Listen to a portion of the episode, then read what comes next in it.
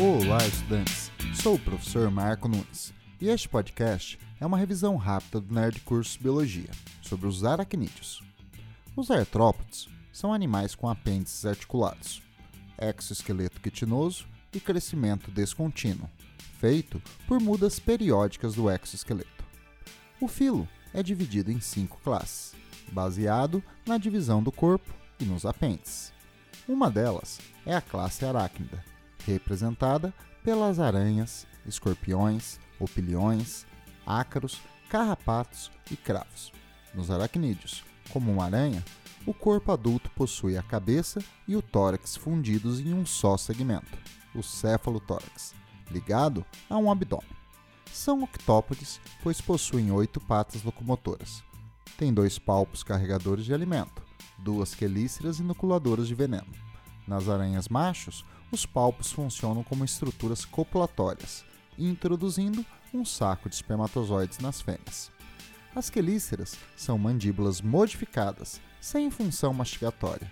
Elas injetam o veneno das aranhas e enzimas digestivas, iniciando a digestão fora do corpo, porém finalizando de forma intracorpórea. Os aracnídeos são ápteros, pois não possuem asas. São áceros, pois não possuem antenas. No céfalo tórax das aranhas, há oito olhos simples. Nos escorpiões, depois do abdômen, há um pós-abdômen prolongado, com um aguilhão inoculador de veneno.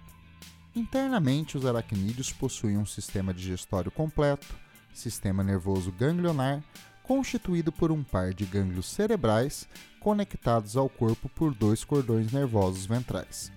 Possuem um sistema respiratório filotraqueal, com filotraqueias relacionadas com o sistema circulatório.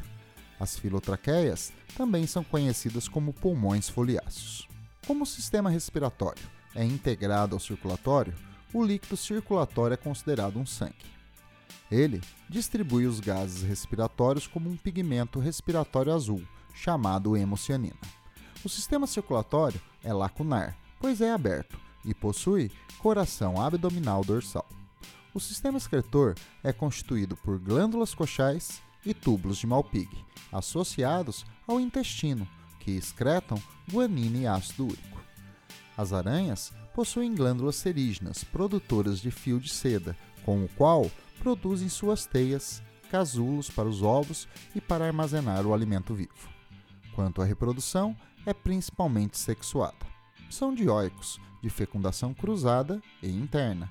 Formam ovos centrolestos de segmentação meroblástica superficial, passando pelos estágios larvais de mórula, blástula e gástula triblástica esquizocelomata.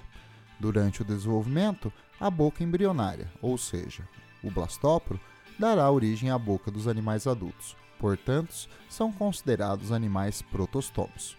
Dos ovos saem filhotes semelhantes aos adultos, então o desenvolvimento é considerado direto.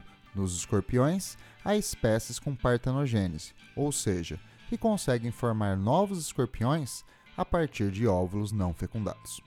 Bom, é isto aí. Continue firme nas revisões do Nerd Curso Biologia e bom estudo!